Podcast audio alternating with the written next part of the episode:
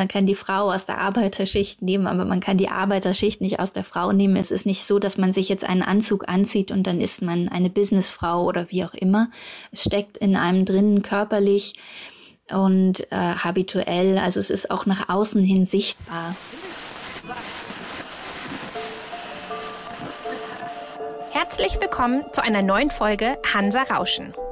Hier spricht Emily Modig. Kurz zur Erinnerung, Florian Kessler ist in Elternzeit und ich bin in den Podcast mit eingestiegen. Das heutige Gespräch aber hat mein Kollege Leonhard Schröder von Hansa Berlin mit der Journalistin und Autorin Marlene Hobrack geführt. Ich stamme aus einem bildungsfernen Elternhaus. So beginnt Marlene Hobracks Buch Klassenbeste, wie Herkunft unsere Gesellschaft spaltet, in dem es um eben ihre Herkunft geht und insbesondere auch die Biografie ihrer Mutter. Im Podcast erzählt sie nun davon, was für eine Lehrstelle sie in den großen erfolgreichen Titeln der sogenannten Klassenliteratur der vergangenen Jahre, Annie Ernaux, Edouard Louis und Christian Baron seien hier einfach mal beispielhaft genannt, ausgemacht hat. Nämlich die Figur der Arbeiterin. Sie erzählt von ihrer Mutter, die schon mit zwölf Jahren zu arbeiten angefangen hat, von sich selbst als zu einer Zeit Klassenbeste und zu anderer Zeit Schulverweigerin von den Wendejahren als Phase, in der zwischen den Klassen auf einmal eine größere Durchlässigkeit möglich war und von einem Phänomen, das sie das Arbeiterdilemma nennt. Und zum Schluss geht es noch darum, warum insbesondere die männliche Figur des Arbeiters aus feministischer Perspektive interessant ist. Viel Spaß mit der 63. Folge Hansa Rauschen. Liebe Marlene Hobrack, jetzt sind wir hier zusammen. Ähm, anlässlich deines Buches Klassenbeste, wie Herkunft unsere Gesellschaft spaltet. Das ist aber nicht der einzige Anlass, denn ähm, in diesem Herbstprogramm erscheinen wieder eine ganze Reihe von Büchern, ähm, die sich mit dem Thema Klasse beschäftigen. Ähm, ein neues Buch von Edouard Louis, von Annie Ernaux, äh, zumindest in Frankreich. Die Autorin wird für den Nobelpreis gehandelt. Ihr neuestes Buch Le Jeune Homme ist da auch der Sommerhit. Ja. Von Daniela Dröscher erscheint ein neues Buch von Christian Baron. Das sind die Autorinnen, die sich in letzter Zeit sehr verdient gemacht haben, um diese Gattung von Klassenliteratur, sich mit dem Thema gesellschaftlicher Aufstieg beschäftigen. Was hat dich dazu gebracht, dazu ein Buch zu schreiben? Ja, also ich glaube, ich habe wie ganz viele andere Leser auch sehr begierig diese neue Klassenliteratur gelesen, neue oder vielleicht gar nicht mehr so neue, weil, denn die französischen Vorreiter, Autorinnen wie Annie Arnaud schreiben ja nun auch schon seit Jahren zum Thema. Aber es war für mich immer wieder so, dass ich diese Bücher gerade auch bei Christian Baron oder Edouard Louis sehr begierig gelesen habe, weil ich das Gefühl hatte, hier scheint etwas auf, wo ich etwas wiedererkenne, also die eigene, etwas von meiner eigenen Herkunft wiedererkenne. Aber es gab eben auch eine entscheidende Differenz und diese Differenz oder dieses es gab so ein Erstaunen bei mir und das bestand darin, dass die Figur der Arbeiterin ausgerechnet in dieser Arbeiterklasse Literatur nicht so wirklich vorkam. Also natürlich kommen Frauen vor, die Mütter als Hausfrauen, als Ehefrauen von Arbeitern. Und sie sind auch auch das emotionale Zentrum dieser Texte, wenn man jetzt beispielsweise an Edouard Louis denkt, aber als Arbeiterinnen, die tatsächlich der Erwerbsarbeit nachgehen, erscheinen sie darin nicht. Und das fand ich interessant, fast so wie eine, ja, schon so irritierende Leerstelle in dieser Form der Literatur. Und ich wollte das ergänzen, denn so wie ich aufgewachsen bin, da wo ich herkomme, arbeiten die Mütter. Und ich bin von sehr vielen Arbeiterinnen, also Frauen, die eben Erwerbsarbeit nachgehen und auch quasi klassische Arbeiterberufe haben, sozialisiert worden. Und ja, da deswegen entstand einfach so diese Idee, ich möchte darüber schreiben, über diese Figur der Arbeiterin, weil offensichtlich so wenig über sie erzählt wird. Jetzt nennst du es schon Figur. Der Titel deines Buches ist auch Klassenbest. Es gibt zwei kurze, im Ansatz unterschiedliche Bücher eben von Annie Arnaud und Edouard Louis zu ihren Müttern, die sind bezeichnenderweise auch betitelt eine Frau und die Freiheit einer Frau, so zumindest in der deutschen Übersetzung des Titels von Edouard Louis. Und da kommt dieses Exemplarische heraus. Also das sind nicht einfach individuelle Geschichten, die sind es auch. Ähm, aber die erzählten Geschichten stehen eben auch für stellvertretend für die Figur der Arbeiterin, wie du es nennst, für diese arbeitenden Frauen. Ja, oder in dem Fall halt äh, bei Edouard Louis, glaube ich, hatte ich das Gefühl, dass es ja um noch viel mehr geht. Da geht es ja nicht nur sozusagen um eine Frau ihrer Klasse, sondern tatsächlich um diesen Prozess der Frauwerdung, die scheinbar für eine Frau der Arbeiterklasse oder dieser Prozess, der scheinbar für eine Frau der Arbeiterklasse erschwert wird. Und ähm, genau, also jede Biografie, die man erzählt, hat natürlich immer dieses hochindividuelle, spezielle. Aber es geht natürlich auch darum, etwas Allgemeines herauszustellen. Und ich hatte das Gefühl, dass wenn man die Biografie von einer Frau wie meiner Mutter erzählt, die also wirklich arbeitet, seit sie zwölf Jahre alt ist, also weit über 50 Jahre inzwischen der Erwerbsarbeit nachgeht, wenn man diese Biografie erzählt, dann ist darin eben nicht nur sozusagen etwas sehr Persönliches, Individuelles, sondern auch etwas Exemplarisches. Und ich hatte das Gefühl, dass diese exemplarische Seite, dieses ja doch allgemeine, äh, auch ein allgemeines Schicksal, das dahinter steht, sehr selten erzählt wird. Und das wollte ich einfach machen. Und ich hatte das Gefühl, dass diese Art von Biografie uns eben auch etwas über gesellschaftliche Zusammenhänge erzählt.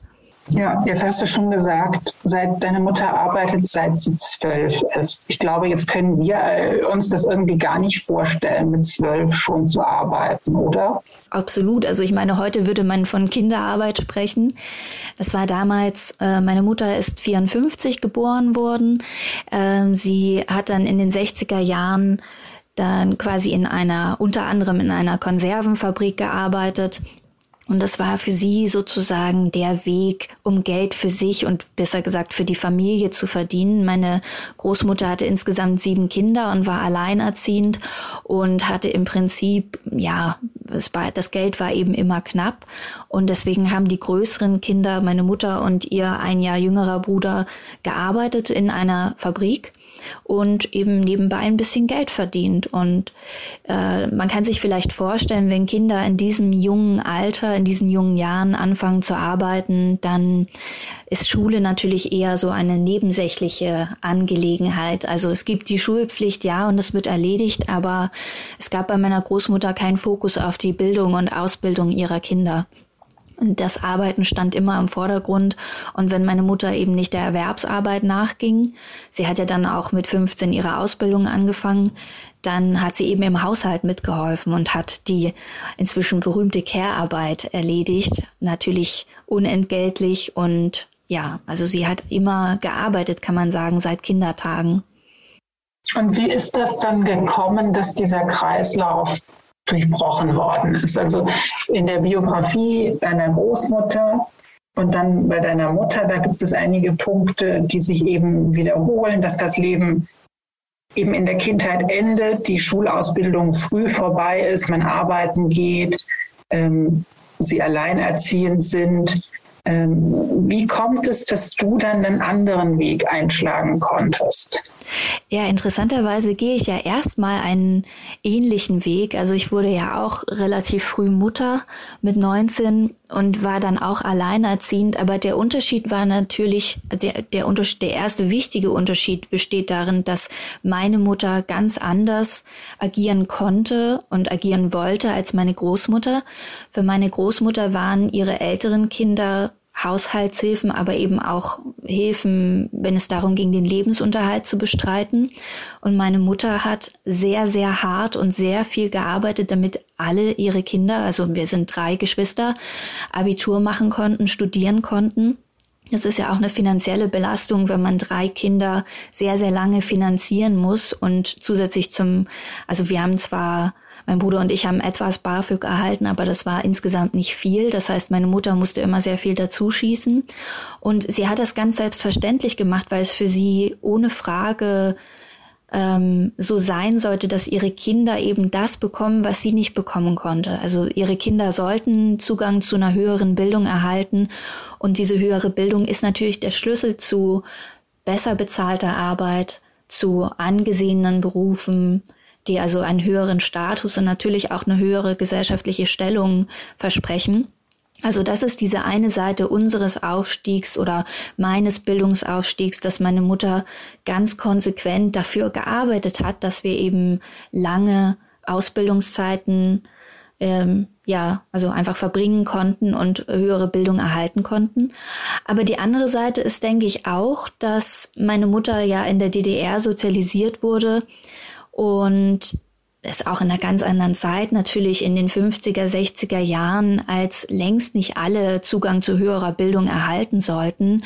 In der DDR war das ja auch an Staatstreue gekoppelt und man wollte bedarfsgerecht ausbilden. Also sollte auch nicht die breite Masse jetzt ein Abitur erhalten und studieren. Und meine Mutter gehörte ganz klar zu den Arbeitern, die eben arbeiten sollten und jetzt nicht ihre Zeit an der Uni verbringen sollten. Und als ich dann eingeschult wurde 1992, war die Situation natürlich eine ganz andere. Äh, es war unter den Bedingungen der neuen Bundesrepublik, in der sich allerdings zumindest in Ostdeutschland auch noch nicht diese vielleicht anderen gesellschaftlichen Hemmnisse verfestigt hatten. Wir wissen ja heute aus ganz vielen Bildungsstudien, dass der Bildungserfolg der Kinder auch vom Status und vom letztlich dem Bildungshintergrund, aber auch dem Einkommen der Eltern abhängt. Aber ich glaube, dass das vielleicht in den frühen 90ern, also in diesen Nachwendejahren, noch nicht ganz so stark der Fall war. Genau, also das sind diese zwei wichtigen Faktoren für meinen Bildungsaufstieg, denke ich. Die Bereitschaft meiner Mutter, hart für uns zu arbeiten und eine gewisse Offenheit vielleicht des Systems auch. Und dieses hart zu arbeiten ist in der DDR ja, sagst du, anders wertgeschätzt worden, mehr wertgeschätzt worden. Arbeitskraft hat da was anderes gegolten, oder? Ja, also ich glaube, man muss diesen, diesen Begriff des Arbeiter- und Bauernstaates tatsächlich sehr ernst nehmen. Steffen Mau hat es ja auch in äh, Lütten Klein äh, beispielsweise sehr genau erläutert, dass diese soziale Stellung des Arbeiters eine ganz andere ist als heute in der BRD und wahrscheinlich auch äh, damals in der BRD zur selben Zeit in den 60er, 70er Jahren. Also die nicht nur was sozusagen diesen Status der Arbeit, auch der harten körperlichen Arbeit anbelangte, sondern auch habituell war die Arbeiterschicht eben prägender oder sehr prägend für die DDR. Und es wurde natürlich diese harte Arbeit ähm, ja doch auch stärker wertgeschätzt, natürlich auch im Sinne eines Systems, im Sinne der Ideologie des Systems. Also man muss das nicht ähm, idealisieren oder beschönigen. Das hat natürlich einen ideologischen Hintergrund, aber der Arbeiter hatte eine andere Stellung und auch die Arbeiterinnen, die ja ganz selbstverständlich als Werktätige, als Teil der werktätigen Schar betrachtet wurde. Und ähm, ja, man erwartete ja von Frauen letztlich auch, dass sie der Erwerbsarbeit nach nachging. Insofern war die Rolle der Arbeiterinnen in der DDR eine doppelt andere als in der BRD, einfach weil sie Teil der Werktätigen war und weil sie mit großer Selbstverständlichkeit eben auch arbeiten konnte und sollte. Und das auch selbstständig, also ohne ihren Mann zu fragen. Ohne fragen zu müssen, genau. Ja, das ist immer ganz, ganz witzig, wenn ich heute, wenn es heute so um Debatten geht, ja, dass Frauen ja lange Zeit ihre Männer um Erlaubnis bitten mussten, also bis in die 70er Jahre hinein, ich glaube 78, wenn ich nicht irre, ähm, dann äh, wird immer vergessen, dass das in der DDR natürlich anders war. Also, dass es zwei deutsche Geschichten gibt, die ja voneinander abweichen auch. Und was würdest du sagen, ist übrig geblieben von diesem DDR-Arbeiterbild? Ich glaube, es, es wirkt natürlich in der ostdeutschen Gesellschaft ganz stark nach. Also die Menschen haben natürlich eine, also eine Erinnerung an, an die eigenen gesellschaftlichen und kulturellen, an die eigene gesellschaftliche Herkunft letztlich. Das heißt, es lebt so ein bisschen nach. Aber natürlich wurde der einfache Arbeiter, speziell der einfache Arbeiter in der DDR, äh, in der Zeit nach der Wende, ähm, nicht mehr wertgeschätzt. Viele Menschen verloren ja ihre Arbeit in der Wendezeit und viele Betriebe wurden aufgelöst, Jobs wegrationalisiert.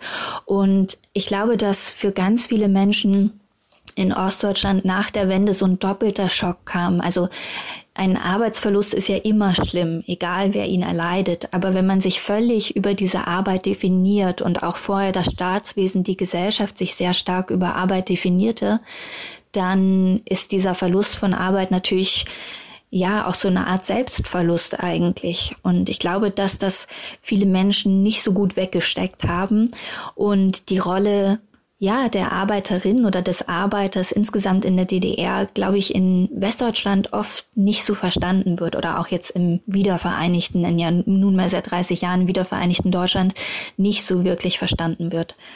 Für deine Mutter hat sich trotzdem durch die Wende eine Tür aufgetan, unverhofft. Ja, das ist so ein bisschen dieses äh, sie fällt da quasi die Klassenleiter hinauf, könnte man sagen, nach der Wende, weil sie äh, kurz vor der Wende einen Job in äh, der Justizvollzugsanstalt in Bautzen angenommen hat, im gelben Elend. Sie wird da Sachbearbeiterin. Man hat damals ganz händeringend Leute gesucht und niemand wollte im Knast arbeiten. Und sie hat dann also die Möglichkeit genutzt, dort als Sachbearbeiterin anzufangen nach der Wende wurden die Bediensteten oder die Angestellten damals dann eben zu Beamten.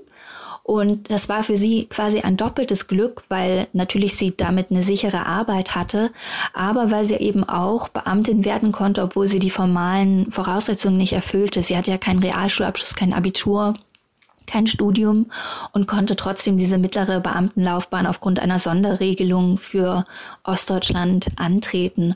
Und insofern hatte sie quasi das große Glück, dass sie im richtigen Moment diese Stelle zugesagt hat, die nicht sonderlich attraktiv für andere erschien.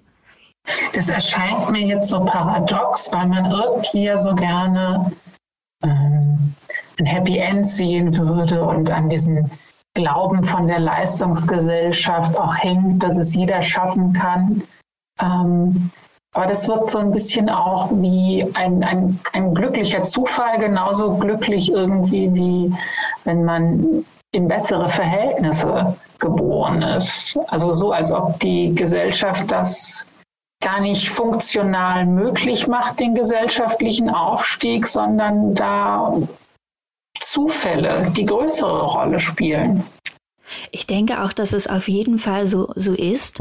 Also äh, diese, diese Vorstellung, dass es eine Art von Zwangsläufigkeit gibt. Also man arbeitet hart, man strengt sich an, man arbeitet sich hoch und dann ist man aufgestiegen.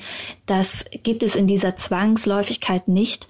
Und zwar deshalb, weil strukturell äh, ganz viel dagegen spricht. Also wie gesagt, die immer wieder auch äh, Studienergebnisse, die, die, die zeigen, dass eben Bildungsaufstieg oder überhaupt der gesellschaftliche Aufstieg unglaublich schwer ist und dass es eher Ausnahmen sind und dass es in den letzten Jahren sogar eher wieder schwerer geworden ist. Die Zahl zum Beispiel der jungen Menschen, die ohne Schulabschluss die Schule verlässt, die steigt. Und wenn man anschaut, ja, das sind eben dann Kinder von wiederum bildungsfernen Eltern. Also diese, dieser Zusammenhang ist ganz klar gegeben. Und im Falle meiner Mutter war das sicherlich ein besonderes sagen wir mal, Zeitfenster, in dem ja insgesamt, also in den 60er, 70er, 80er Jahren fand ja dieser Prozess der Bildungsexpansion statt. Und es sind tatsächlich ja viele Menschen aufgestiegen. Und wenn man sich beispielsweise mal heute führende SPD-Politiker anschaut, dann gehören ganz viele von ihnen zu diesen typischen, zu dieser Generation des Bildungsaufstiegs, der Bildungsexpansion dieser Zeit, also Arbeitereltern und dann hat man selber studiert oder ein Abitur gemacht. Und es gab also bestimmte Zeitfenster, in der das auch, in denen das eben auch funktionierte und die Biografie meiner Mutter fällt auch zum Teil in dieses Zeitfenster. Dann kommen natürlich historische Zufälle hinzu, die niemand voraussehen kann, wie eben die Wende. Aber dass das serienmäßig oder strukturell so möglich wäre, dass alle aufsteigen, nur weil sie fleißig sind, das ist natürlich nicht möglich. Zumal man ja auch ganz nüchtern feststellen muss, ähm, es wird in unserer Gesellschaft immer natürlich eine Schicht der Arbeiter geben, also die Menschen, die harte körperliche Arbeit verrichten Und die ähm, sozusagen die Frage ist, wo könnten wir alle hinauf äh, aufsteigen? Also es wird immer ein, eine, einen Bedarf an Arbeitskräften geben und deswegen gibt es auch die Strukturen, die von vornherein für viele Menschen eben festlegen oder verhindern, dass sie aufsteigen können, um quasi ein Reservoir auch an möglichst günstigen Arbeitskräften für harte körperliche Arbeit zu haben. Und das ist hart, das ist gerade gesagt, das ist harte körperliche Arbeit, die ist sehr zeitintensiv, also auch mit nicht wenigen Wochenstunden ähm, verbunden die man eben, man arbeitet auch mehr, weil die Stunden schlechter bezahlt sind. Und trotzdem sind diese Leute ja stolz auf ihre Arbeitskraft und etwas leisten zu können. Ja, das ist dieses, man könnte das vielleicht so dieses Arbeiterparadox oder Arbeiterdilemma nennen. Ähm, dieser Stolz auf die körperliche Arbeit und auch das Gefühl, gebraucht zu werden. Also meine Mutter äh, arbeitet ja immer noch, auch nach ihrer Verrentung und Pensionierung, weil sie auch irgendwie keinen anderen Lebensinhalt zu finden scheint. Also diese Arbeit definiert sie und die hat sie immer definiert und ich glaube, das ist für ganz viele Menschen aus der Arbeiterschicht der Fall. Aber zugleich ist diese Arbeit ja auch etwas, das einen körperlich kaputt macht. Wenn man wie meine Mutter weit über fünf Jahrzehnte körperlich hart arbeitet, dann ist der Körper irgendwann kaputt. Und äh, in so politischen Debatten zum Thema Renteneintrittsalter wird dann immer gerne der der äh, Dachdecker zitiert, der 70-Jährige, der natürlich nicht mehr aufs Dach steigen kann. Aber auch wer 50 oder 40 Jahre lang in einer Großküche gearbeitet hat oder als Putzkraft gearbeitet hat oder wie auch immer, auch diese Menschen sind natürlich körperlich kaputt. Und wenn natürlich dann in, in der Arbeiterschicht man aus diesem Arbeiten den primären Stolz oder das Selbstwertgefühl zieht, dann erzeugt das natürlich ein Problem, wenn man irgendwann nicht mehr arbeitsfähig ist. Und es ist so ein Arbeiterdilemma einfach, würde ich es mal bezeichnen. Dafür gibt es aber auch keine ja keine Wertschätzung, keine Sichtbarkeit irgendwie in der Gesellschaft. Das ist, glaube ich, auch so ein Punkt, den du machst an, an einigen Beispielen. Diese Bücher, dein Buch auch dazu, versuchen die nicht so was wie ein zumindest sprachliches Denkmal zu errichten. Denkmal für eine unglaublich breite Gesellschaftsschicht, die eigentlich den ganzen Laden am Laufen hält, was die Corona-Pandemie im Frühjahr 2020 ja auch irgendwie gezeigt hat. Plötzlich sind diese Jobs die wichtigsten gewesen. Systemrelevant ist dann die Vokabel der Stunde gewesen die vor die Tür gehen mussten, durften, während alle anderen zu Hause geblieben sind und zu Hause bleiben sollten. Richtig. Also das ist, das ist exakt dieser Punkt. Also es gibt, also die Corona-Pandemie hat ja diese, diese diese Umwertung der Werte letztlich gezeigt. Also auf einmal waren die systemrelevant, die man sonst abwertet und auf die man entweder herabblickt oder die man gar nicht wahrnimmt, wie die Putzfrau, die ihren Putzeimer vor sich her schiebt. Also diese eine Seite ist auf jeden Fall, dass das aber nicht nachhaltig wirkt. Also man hat den Pflegekräften applaudiert über die Putzfrauen und über die die Müllabfuhr, die natürlich trotzdem weiter äh, am Laufen gehalten werden musste, über diese ganzen einfachen oder vermeintlich einfachen Arbeiten hat man dann gar nicht mehr gesprochen, aber man hat so getan, als ob man ja jetzt doch diese Leistung anerkennt. Aber wir sehen ja, dass sich das nicht äh, nachhaltig in bessere Bezahlung oder eine größere gesellschaftliche Wertschätzung tatsächlich übersetzt. Und natürlich, wenn ich über meine Mutter schreibe und ähm, über ihre Biografie, Biografie erzähle, dann ist das auch eine Art literarisches oder ein, ein äh, sozusagen in Buchseiten äh, gefasstes Denkmal. Aber es geht nicht darum, jemanden auf den Sockel zu stellen, ähm, nicht um Heroisierung. Es geht tatsächlich um diesen Begriff der Anerkennung, aber Anerkennung darf nicht nur heißen, so ein quasi so ein einfacher Schulterklopfer und ach ja, das ist aber eine fleißige Frau, die hat viel gearbeitet in ihrem Leben, sondern für mich geht es beim, ging es beim Schreiben dieses Buches definitiv auch darum, der Gesellschaft zu zeigen, dass so viele Menschen, die wirklich hart arbeiten, unsichtbar sind und prekär leben und dass Wertschätzung oder Anerkennung im Wort allein nichts hilft, wenn sich gesellschaftlich an den Bedingungen nichts ändert. Wie gesagt, es wird immer harte körperliche Arbeit geben, ob es nun in der Pflege der Fall ist oder in so vielen anderen Bereichen.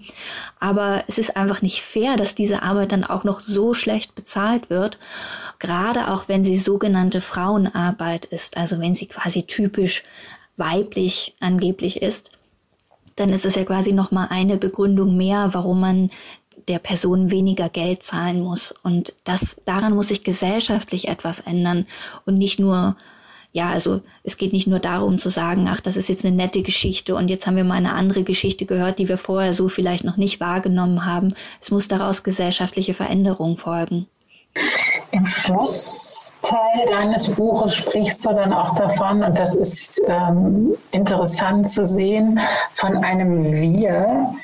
Ähm, und das ist so dieses Zielpublikum, an das du dich richtest. Das ist die gesellschaftliche Mitte, in die du aufgestiegen bist. Für die schreibst du das Buch, oder? Weil das, ist, das sind die meinungsangebenden Stimmen, die in der Politik ähm, die Gesetze erlassen, die auf den Direktorenposten in den Unternehmen sind und die eben einfach blind sind für einen Teil der gesellschaftlichen Normalität, wie du das nennst.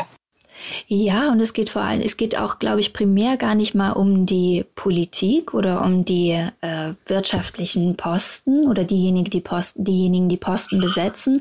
Es geht vor allen Dingen um die Meinungsführer oder diejenigen, die Meinung machen. Also quasi meine Kollegen im Bereich des Journalismus, im Bereich der Publizistik. Denn die sind es ja ganz wesentlich, die Narrative über Arbeiterschaft oder Menschen, die in Armut leben, über Bildungsaufstieg und so weiter ähm, formen und letztlich auch vorgeben. Das heißt, wenn man auf dieser Ebene erreicht, dass andere Geschichten erzählt werden oder andere Perspektiven einfließen, eine andere Vorstellung vielleicht auch von Normalität oder Wirklichkeit. Es ist ja tatsächlich so, wenn man eine ganz andere Herkunft hat, das, was man als Herkunft erlebt, das wird immer die eigene Wirklichkeit, die eigene Realität darstellen. Und das macht in gewisser Weise blind für andere Wirklichkeiten, andere Realitäten. Also ein Plural von Wirklichkeiten oder Erlebensweisen. Und insofern geht es erst einmal darum, diese Narrative zu beeinflussen und zu verändern. Und im zweiten Schritt natürlich auch um die politische Wirkung. Also beispielsweise, wenn in politischen Debatten immer wieder gesagt wird, äh, Leistung muss sich lohnen und die fleißigen Menschen, also die Mittelschicht, die muss äh, steuerlich entlastet werden. Und dann denke ich mir immer, ja, aber was ist mit den Menschen, die ja im Prekariat sich letztlich befinden, also prekär Beschäftigte, einfache Arbeiter, die gering verdienen, sind die nicht fleißig oder sind die nicht in vielen Fällen sogar viel fleißiger als wir? Also du hast es ja angesprochen, dieses Wir, also wir Menschen, wir Angehörigen der Mittelschicht, die oftmals ja sehr angenehme Bürojobs haben, die nicht unbedingt mit körperlicher Arbeit verbunden sind und deren größtes Problem dann immer ist, dass man Rückenschmerzen vom vielen Sitzen bekommt. Und dieses gesellschaftliche Wir zu beeinflussen, das ist natürlich das Ziel, aber es zeigt auch, wenn ich von diesem Wir rede, dass ich mich von dieser Arbeiterschicht natürlich entfernt habe. Also ich bin niemand, der körperlich arbeitet. Ich bin niemand, der acht Stunden oder zehn Stunden am Fließband sitzt. Und ich habe in meinem Leben nur wenige Nebenjobs gehabt, in denen ich hart körperlich arbeiten musste. Und insofern bin ich mir schon auch dessen bewusst, dass ich eben nicht mehr in diesem Sinne Angehörige der Arbeiterschicht bin und auch quasi einem anderen ja, gesellschaftlichen Zusammenhang nun angehöre. Also derjenige, der, der, der Zusammenhang, der Debatten bestimmt und Debatten macht.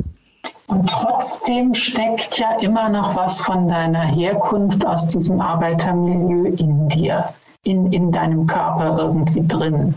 Ja, also ich sage es ja auch, also man, man kann die Frau aus der Arbeiterschicht nehmen, aber man kann die Arbeiterschicht nicht aus der Frau nehmen im Sinne von Einerseits natürlich äh, Bourdieus Idee von, vom Habitus als verkörperte Klassenzugehörigkeit. Da spielt der Körper immer eine Rolle. Es ist nicht so, dass man sich jetzt einen Anzug anzieht und dann ist man eine Businessfrau oder wie auch immer. Es steckt in einem drinnen körperlich und äh, habituell. Also es ist auch nach außen hin sichtbar. Ich habe das in der Uni-Zeit beispielsweise sehr stark gemerkt, dass ich die Anwesenden im Seminar einfach auch habituell sofort einer Schicht zuordnen konnte. Ich glaube, das können wir alle unbewusst ziemlich gut. Das lernen wir eigentlich schon recht früh, dass wir über bestimmte Kleidungscodes, über Verhaltensweisen Menschen einer Schicht zuordnen können. Und ich glaube, dass das bei mir vielleicht, also ich denke, man sieht mir das oder merkt mir das in vielen Punkten auch an. Es ist, glaube ich, noch stärker ausgeprägt im Falle meiner Mutter. Einfach weil ich mir schon ein bisschen bewusster bin, dass es so etwas wie einen Habitus gibt und dass man ihn mir anmerken könnte. Und dann ist die Frage, kann man sich davon befreien oder nicht? Oder kann man das verändern? Ähm, aber ja, also ich würde trotzdem sagen, dass diese Schicht natürlich auch in mir trotzdem noch steckt oder vorhanden ist. Ganz am Anfang deines Buches, der erste Satz, der lautet ja, ich schlag's mal auf, ich stamme aus einem bildungsfernen Elternhaus. Das ist ja irgendwie so eine Outing-Situation. Wie lange hast du gebraucht, um da ein vernünftiges Verhältnis zu gewinnen? Oder hast du da Scham für empfunden oder dein, deine Mutter? Was stecken da alles für also, Vorbehalte drin? Also witzigerweise habe ich, also erstens Scham äh, erlebe ich da gar nicht. Und das hängt auch ein bisschen mit meiner eigenen Bildungsbiografie zusammen. Ich war ja, also ich konnte ja ohne Probleme aufs Gymnasium wechseln, Abitur machen, studieren. Ich Als Klassenbeste, wie der Titel suggeriert? Phasenweise, bevor ich angefangen habe, die Schule zu schwänzen. Ich habe ja auch eine Geschichte von Schulverweigerung zwischendrin für einige Jahre. Aber davor gehörte ich immer zu den Klassenbesten oder auch zu, war dann eben auch die Klassenbeste. Ich hatte mir fiel das Lernen wahnsinnig leicht und daraus entstand ja auch so eine Art von großen, also innerlich schon auch so ein Selbstvertrauen, obwohl ich äußerlich ein sehr schüchternes Mädchen war. Aber ich wusste schon, ich kann das und ich bin gut im Lernen. Und insofern war nie so, war, war das nie ein Gefühl von Scham oder etwas, das, das man irgendwie, mit dem man hinter dem Berg halten muss. Also, oh je, ich komme aus einer bildungsfernen Schicht, sondern für mich und auch für meine Mutter war das immer ein großes, also gerade für meine Mutter, glaube ich, auch eine große Quelle von Stolz, dass ihre drei Kinder Abitur gemacht haben und studiert haben, weil sie immer gesagt haben, na, irgendwoher müssen sie es ja haben. Also, auch wenn sie selber eben nicht Abitur gemacht hat oder studiert hat, steht ja, also denke ich, kann man keinen Zweifel daran dass, haben, dass sie und mein Vater ja auch intelligente Menschen sind, die eben auch intelligente Kinder hervorgebracht haben und sich äh, gerade meine Mutter eben gut um ihre Kinder gekümmert haben. Und übrigens das ja auch so ein bisschen so eine Mittelschichtserzählung, ja, also die diejenigen, die arm sind und die da ganz unten und bildungsfern leben, die können sich wahrscheinlich auch nicht gut um ihre Kinder kümmern und um deren Bildung. Also insofern für mich war es nie eine Quelle von Scham, es war eher eine das ist eine deskriptive Aussage erstmal, äh, eine deskriptive Ebene was dann andere daraus machen, also wenn sie das Gefühl haben, das müsste eigentlich eine Quelle von Scham sein oder von, von so einem Befremden, wenn man dann ja auch Teil einer akademisch gebildeten Schicht ist, das ist wieder eine andere Frage. Aber ich habe gemerkt, dass das gerade für mein Schreiben im journalistischen Bereich von Bedeutung war, weil man das Gefühl hatte ja in den letzten Jahren, man muss diverser werden in den Redaktionen, man möchte nicht so ja eine homogene Gruppe haben und da spielte dann schon dieses Thema bildungsferner Hintergrund, Arbeiterschicht, Ostdeutschland ja auch eine Rolle. Und insofern war das dann irgendwann auch eine selbstbewusste Positionierung. Ja, ich komme aus einer bildungsfernen Schicht, aber das sagt erstmal nichts über, über meine Intelligenz oder mein Vermögen aus, also mein intellektuelles Vermögen oder mein Vermögen als Schreibende, sondern das ist erstmal eine Positionierung, die auch, glaube ich, dem Leser verständlich macht, jedem Leser verständlich machen kann, wo ich herkomme. Denn in diesem Buch geht es ja ganz wesentlich darum, wie Herkunft unsere gesellschaftliche Position, aber auch Wahrnehmung prägt und uns letztlich auch als Gesellschaft bisweilen sogar spaltet, weil wir eben kein Verständnis für die Herkunft der anderen haben. Es ist gut, dass du das sagst, weil du ja auch Schlüsselkind gewesen bist. Und das wird dir ja, glaube ich, in, in Prenzlauer Berg Mutterkreisen würde dir das gegen den Kopf geworfen werden, beziehungsweise deine Mutter würde wahrscheinlich ausgeschlossen werden. Wie kann man so eine gute Mutter sein, dass man das Kind, äh, dass man nicht zu Hause ist, nicht da ist für das Kind? Aber das ist natürlich, deine Mutter musste arbeiten, um dir andere Dinge zu ermöglichen. Ja, aber das ist nicht nur das. Also ich glaube, das ist, das ist wieder typisch ostdeutsch. Ich habe mich vor einer Weile mit Paula Irmschler unterhalten, die ja in ihrem Roman Superbusen auch so ein bisschen dieses Verhältnis, also auch zur, zur Mutter und der eigenen Herkunftsschicht aufarbeitet. Und das ist typisch ostdeutsch, dass, dass, das Kind nach Hause geht nach der Schule und dass es sich kümmert und dass die Mütter nicht das Gefühl haben, man muss jetzt von, von morgens bis abends das Kind betüdeln. Äh, das kommt auch in Grit Lemkes äh, dokumentarischen Roman Wir Kinder von Heu vor. Also die Kinder spielen halt draußen und die sind unter sich und die Erwachsenen, die rundum wohnen, die werfen einen Blick aus dem Fenster und gucken, dass die Kinder nicht allzu viele Dummheiten machen. Das war auch so doch auch, das hat ganz viel mit dieser ostdeutschen Herkunft zu tun und mit anderen Erwartungen an eine gute Mutter im Osten. Also jetzt völlig unabhängig von der Frage Arbeiterin oder nicht, auch wenn meine Mutter eine ostdeutsche Akademikerin gewesen wäre, hätte sie auch nicht das Gefühl gehabt, ich muss jetzt mein Kind rund um die Uhr betreuen, damit es gut aufwachsen kann. Das war einfach eine andere gesellschaftliche Vorstellung von Mutterschaft, die vielleicht Mutterschaft, wie ich ja im Buch auch zumindest andeute, auch leichter gemacht hat für viele Frauen. Und also insofern, ja, ich war ein Schlüsselkind und ich habe mir das auch erzwungen. Ich, ich bin ja schon in, in den letzten Wochen der Kindergartenzeit alleine nach Hause gegangen mit einem Schlüssel und habe dann äh, alleine die Zeit verbracht, bis meine großen Geschwister aus der Schule kamen. Die sind ja wesentlich älter als ich und waren dann entsprechend länger außer Haus. Und das war für mich total eine Quelle von Stolz. Ich kann das alleine bewältigen. Ich brauche da niemanden. Und ja, dieses Eigensinnige und äh, auch vielleicht sehr Selbstständige, das hat mich ja auch mein Leben lang begleitet. Also das hat, das hat mich im positiven Sinne, glaube ich, geformt. Insofern muss man sich keine Sorgen ums Schlüsselkind machen. Stolz erwähnst du, du ähm, die Selbstständigkeit, die dir das auch ermöglicht, diese Schlaglichter, die du eben auf die ostdeutsche, spezifisch ostdeutschen Phänomene wirfst, die finde ich unglaublich wichtig. Ich komme ja aus Westdeutschland und zusätzlich dann auch kenne ich die Zeit vor der Wende ja gar nicht. Ähm, dass du das nochmal in Erinnerung rufst. Und es kommt mir manchmal so vor, als hätten wir durch die Wiedervereinigung, so wie sie gelaufen ist, in gewisser Weise auch einen gesellschaftlichen Rückschritt erlebt in manchen Punkten. Ja. Dinge, die da verloren gegangen sind. Ja, Rückschritt ist, ist ein schwieriger Begriff oder es ist auf jeden Fall so, man, man hat, glaube ich, ganz viele Lebenserfahrungen und die Lebensweise oder die spezifischen Mentalitäten in Ostdeutschland mh, mm, eher als als eine negative Abweichung wahrgenommen, also sozusagen die BRD-Mentalität und die Art und Weise des Lebens, das ist sozusagen der Normalzustand und die Ostdeutschen weichen ab und die müssten sich eben dann integrieren.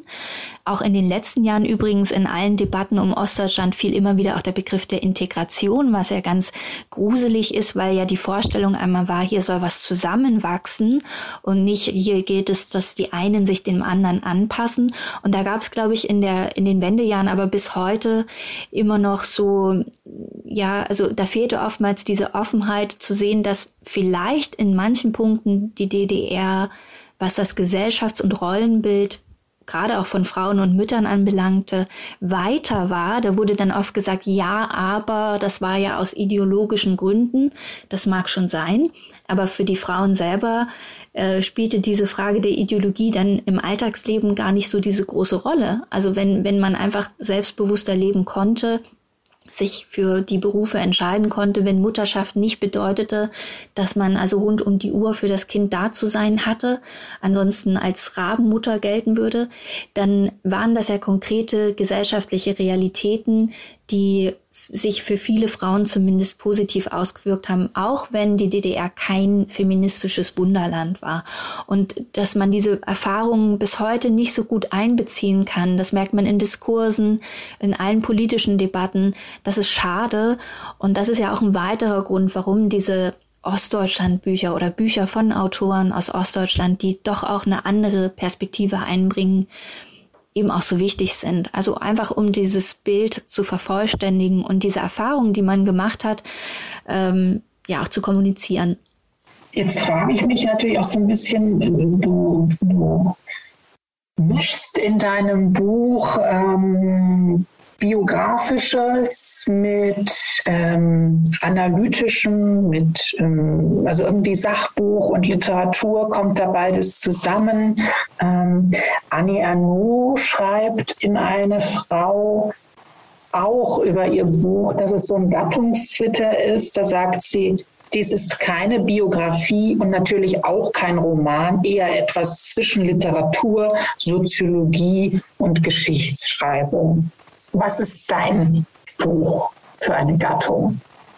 Ja, ich würde, also da würde ich ihr natürlich äh, voll zustimmen. Ich glaube, diesen Begriff der Geschichtsschreibung finde ich ganz wunderbar, denn wir haben ja in einigen, seit einigen Jahren oder inzwischen eigentlich Jahrzehnten auch in der Geschichtsschreibung, also in der Geschichtswissenschaft durchaus eine Wende von dieser Great Man History, also über die großen Männer, die Geschichte geschrieben haben, zu einer Sozialgeschichtsschreibung, die ähm, sich auf Datensätze stützt, auf, auf die, auf das, was die kleinen, die sogenannten kleinen Leute machen und was von ihnen dokumentiert wurde oder auch Alltagsgegenstände, die dann von denen aus Geschichten erzählt werden.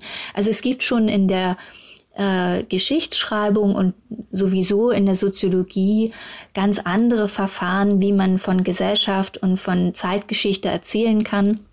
Und ich glaube, beim Schreiben ist es immer so, dass eine ganz harte Trennung zwischen dem, was jetzt reine Biografie ist und reines Sachbuch oder ein Essay, der irgendwie zwischen, all, zwischen, zwischen allem hin und her changiert, oftmals ganz schwer zu, zu äh, ziehen ist. Und das muss es ja auch gar nicht. Ich habe versucht, ich glaube, wenn man wenn man Biografie aufschreibt, wenn man versucht, auch die Biografie eines anderen selbst in Schlaglichtern zu beleuchten, dann erzählt man Geschichten und diese Geschichten, ähm, ich weiß nicht, wie die Kindheit meiner Mutter war, ich war nicht dabei. Ich kenne nur ihre Anekdoten und in dem Moment, wo ich es aufschreibe, also quasi gewissermaßen als eine Art Medium fungiere, denke ich natürlich mir auch etwas aus im Sinne von Imagination. Wie kann das gewesen sein? Wie kann sich diese Situation angefühlt haben? Wie hätte ich mich vielleicht auch in dieser Situation gefühlt? Und in diesem Sinne ist jede Form der Biografie, die man von einem anderen schreibt, immer auch Erfindung, aber nicht im Sinne von also erstunken und erlogen, sondern irgendwas zwischen Dichtung und Wahrheit. Und diese Lücke ist ja, glaube ich, auch spannend. Die ist, glaube ich, auch für Leser spannend. Also es gibt die Daten und die Zahlen und die Fakten und daneben gibt es eben Geschichten und Narrative und das, da, daran arbeitet man. Und insofern würde ich Erno voll zustimmen, dass, dass das Geschichtsschreibung ist. Wie in jeder guten ähm, Geschichtsschreibung gibt es auch in deinem Buch ähm, Nebenfiguren. Ähm, über die wir bisher noch gar nicht so sehr gesprochen haben. Wir hatten jetzt äh, eher die weibliche Genealogie, Großmutter, Mutter, du. Ähm, es gibt aber ja auch noch die Männer. Die wollen wir ähm, zum Schluss vielleicht auch nicht vergessen. Ähm, und die tauchen so als Randfiguren in deinem Buch auf. Ähm, an erster Stelle dein, dein Vater, dessen Leben nach der Wende nicht ganz so gut verlaufen ist. Ja, mein Vater ist, glaube ich, dieser typische, also ich versuche seine Biografie so als, als eine Art Negativfolie oder als ein Gegenbild auch zu der Biografie meiner Mutter zu erzählen. Mein Vater hatte in vielerlei Hinsicht bessere Voraussetzungen als meine Mutter. Jedenfalls war sein Familienumfeld sicherer, stabiler, kleinbürgerlicher, behütet. Insofern hatte er bessere Startbedingungen, aber er war ein klassischer Schulversager, der sich also vor allen Dingen aus sozialen Gründen nicht einfügen konnte. Er konnte sich in die DDR-Gesellschaft nicht einfügen. Er konnte sich auch in die Nachwendegesellschaft nicht einfügen, hatte viel Glück, durch einen alten Freund seines Vaters einen Job zu bekommen. Er war vorher der klassische Gelegenheitsarbeiter ohne Ausbildung. Das heißt, er hatte ganz viele ja, Vorbedingungen, die eigentlich ein erfolgreiches Ankommen in der, ja, Vereinigten, im Vereinigten Deutschland in der Mittelschicht verhindert haben.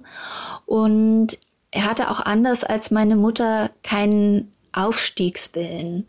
Also er, er war ein Mensch mit ganz vielen Problemen, äh, auch mit Alkoholsucht beispielsweise. Ich spreche ja auch oder ich schreibe im Buch ja auch über diese Frage, warum gehören Alkoholsucht und, und diese Arbeiterschicht scheinbar so untrennbar zusammen? Warum ist das nicht nur Gegenstand von Geschichten, sondern auch tatsächlich äh, statistisch zu belegen, dieser Zusammenhang? Und insofern war er jemand, der ja auch gescheitert ist und scheitern musste, weil er sich in diese gesellschaftlichen Rahmen nicht gut einfügen konnte. Und ich diskutiere im Buch schon auch die Frage, ob Männer der Arbeiterschicht nicht besondere Schwierigkeiten haben im Prozess des Aufstiegs oder auch ja, also so auch in, in der gesellschaftlichen Wirklichkeit anzukommen, weil das Bild vom Arbeiter ähm, eben so stark auf das Körperliche reduziert, auf Fleiß, auf Produktivität und man vielleicht sagen kann, dass Männer der Arbeiterschicht oft auch emotional beschnitten werden, also dass sie wenig Möglichkeiten haben, psychisch, emotional sich auszudrücken und dann oft auch die Flucht in Sucht und teilweise auch in Gewalt antreten. Ja, also er ist quasi diese Gegenbiografie auch zur Biografie meiner Mutter. Aber ist das, hätte das, musste das so zwangsläufig sein, dass das so gekommen ist? Wie, wie erklärst du dir das irgendwie, wenn du da so drauf schaust? Also ich glaube, zwangsläufig ist natürlich äh, nichts, aber die, die Tatsache, dass seine Startbedingungen eben so waren, wie sie waren und dass er sich gesellschaftlich nicht einfügen konnte und dass er auch für seine Kinder beispielsweise nicht den Wunsch hatte, sie mögen doch gesellschaftlich aufsteigen. Ich glaube, das ist eine ganz ungünstige Mischung. Es ist eine ganz ungünstige Mischung aus persönlichen Voraussetzungen und Klass, Klassen- und Schichtzugehörigkeit gewesen, die dafür gesorgt hat, dass er eben in diesem Sinne gescheitert ist. Ich meine, er hat auch eine Arbeit gehabt. Er, er war auch äh, tätig als Verkäufer, aber er hat eben er hat sicherlich keine glückliche Biografie gehabt oder eine erfüllte Biografie und weder als Mann noch als Vater noch als Arbeiter oder Angestellter war er erfolgreich. Und diese, diese Zwangsläufigkeit ist sicherlich nicht gegeben, aber in dem Falle mit seinen persönlichen Voraussetzungen, ja, kon konnte sich wahrscheinlich die Sache nicht anders entwickeln.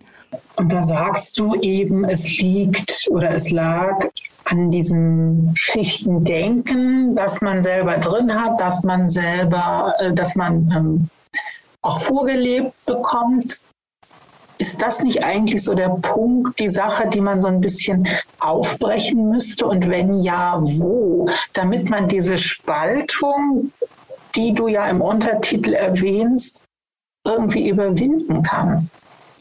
Es gibt mehrere Ansatzpunkte tatsächlich für diese, also wenn man speziell auf Männer der Arbeiterschicht schaut, dann glaube ich, ist, ist dieser eine Prozess, dass man tatsächlich Männlichkeit reflektiert und diese spezifische Männlichkeit des Arbeiters im Besonderen reflektiert. Das ist auch, das, das ist auch ein Prozess, der natürlich im Gang ist.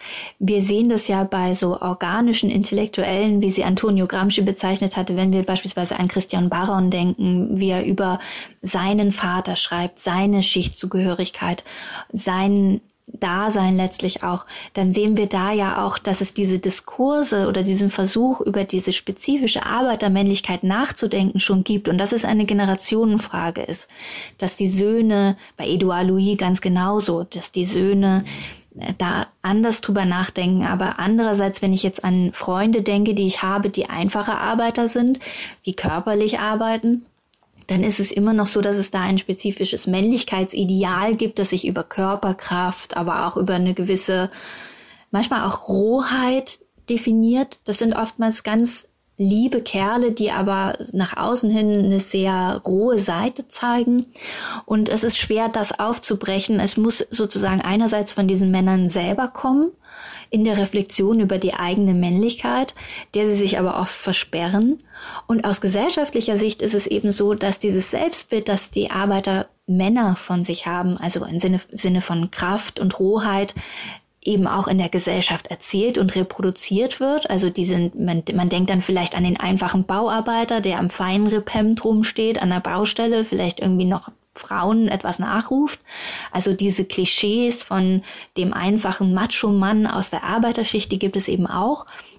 Und wir müssen sehen, dass das auch ein Teil von Gender Performance oder Doing Gender in der Arbeiterschicht ist.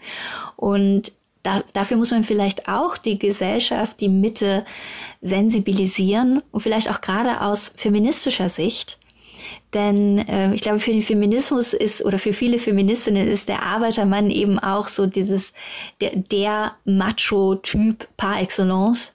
Und jetzt nicht gerade die Art von Mann, der man viel, ähm, sagen wir mal, ja, emanzipatorische Kraft zusprechen würde oder Kraft, irgendwie Gender-Stereotype aufzubrechen. Und ich glaube, deswegen, deswegen ist er aus feministischer Sicht eigentlich eine besonders interessante Figur, der man sich häufiger annehmen sollte. Und ein bisschen mache ich das ja auch im Buch.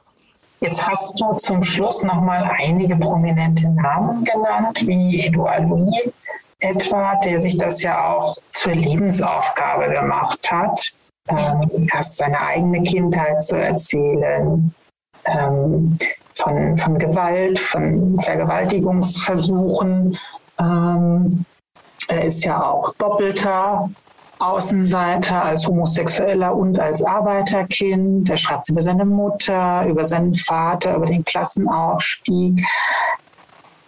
Das tust du auch. Du bietest auch, du erzählst von deiner Mutter, von, von dir, von deinem Vater. Und ich glaube, das ist irgendwie genau das, was wir brauchen, dass wir ähm, von diesem Schubladendenken, von diesen Klassenzugehörigkeiten individuelle Schicksale kennenlernen, was es da für Möglichkeiten gibt, dass das Ganze eigentlich ein bisschen beweglicher ist und ähm, man mit Herkunft als Gepäck, wie du es auch einmal ähm, dann zum Schluss beschreibst, ähm, Wege gehen, selber Wege gehen kann, die anders laufen. Ja, also ich glaube, dass das Interessante, also die, die Metapher von Herkunft als Gepäck, der Punkt ist einfach, dass die einen eben mit einem gut gepackten Gepäck, mit, mit perfekter Ausstattung ihren Weg durchs Leben angehen und die anderen haben eben ein weniger gutes Gepäck und manche Menschen starten ihren Weg durchs Leben mit sehr viel sozusagen Wackerstein im, im Gepäck. Das heißt, sie werden zurückgehalten von dem, was sie, was sie herkunftsmäßig mitbekommen haben. Und ich denke, das ist zum Beispiel etwas, was man für meinen Vater sagen könnte. Und das gilt in großen Teilen auch für für meine Mutter. Für mich selber würde ich sagen, dass meine Herkunft und mein Gepäck mich für viele gesellschaftliche Zusammenhänge oder auch in vielen politischen Debatten einfach auch sensibilisiert für eine andere Seite, für eine andere Perspektive. Insofern würde ich es sogar als Bereicherung empfinden, empfinden einfach weil ich eine andere Perspektive habe und die Dinge vielleicht nicht ganz so einseitig betrachte oder so einfach. Und was du vorher noch gesagt hast, ähm, diese, es ist ja das eine, Geschichten aus der Unterschicht oder Arbeiterschicht oder wie auch immer zu erzählen. Ich glaube, es geht aber auch darum zu zeigen, es sind Menschen, die wir so einfach als Unterschicht oder Arbeiterschicht äh, subsumieren. Das sind Menschen mit Emotionen und mit Schicksalen und Leute, die auch einfach ein Leben, ein gutes Leben leben wollen und die nicht nur Statistik und Datenmaterial sind, sondern Menschen mit Gefühlen. Und insofern geht es natürlich auch darum, einfach ähm, zu sensibilisieren, nicht nur für ein Schicksal, sondern für die Menschlichkeit derjenigen, die man immer nur als Schicht quasi subsumiert. Als letzte Frage, welches Buch würdest du denn allen Menschen in dieses Gepäck mit reinpacken, damit wir uns von starren gesellschaftlichen Strukturen so ein bisschen lösen können, von diesem Klassendenken wegkommen und ein bisschen solidarischer miteinander umgehen und uns gegenseitig sehen in den systemrelevanten Aufgaben, die wir alle an irgendeiner Stelle in der Gesellschaft einnehmen. Ich glaube, ich hätte zwei Buchempfehlungen. Packst du dann aber den Leuten wieder sehr viel ins Gepäck, je nachdem, wie dick die sind, oder? Zur Not halt als E-Book geht ja auch. Also, nein, aber die, äh, das eine ist sicherlich, und es war für mich auch prägend und sicherlich auch für dieses Buch eine, ja, auch, auch Voraussetzung, äh, Christian Barons, ein Mann seiner Klasse.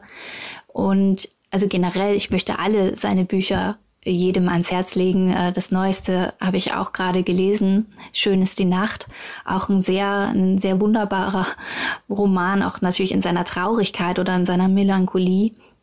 Und generell, äh, und, und das, die, die zweite Autorin, die ich auch im Grunde genommen für alle ihre Bücher empfehlen möchte, ist Bell Hooks. Ich mache das ja auch in, in meinem Buch.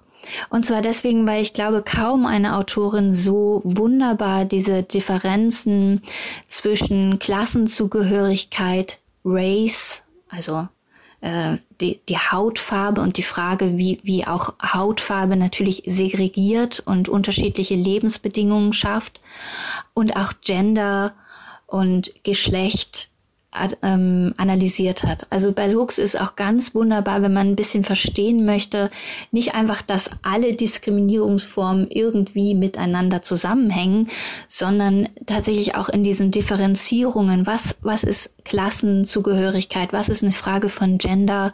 Und auch bei ihr spielt das Thema Männlichkeit eine ganz wichtige Rolle.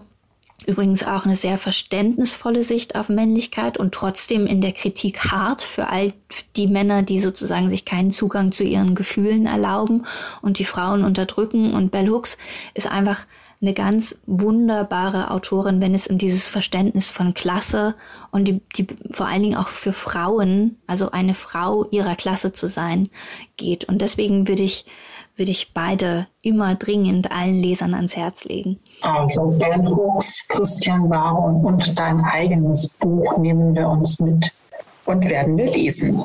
Hoffentlich. Ich danke dir für das Gespräch. Ich danke dir, Leona.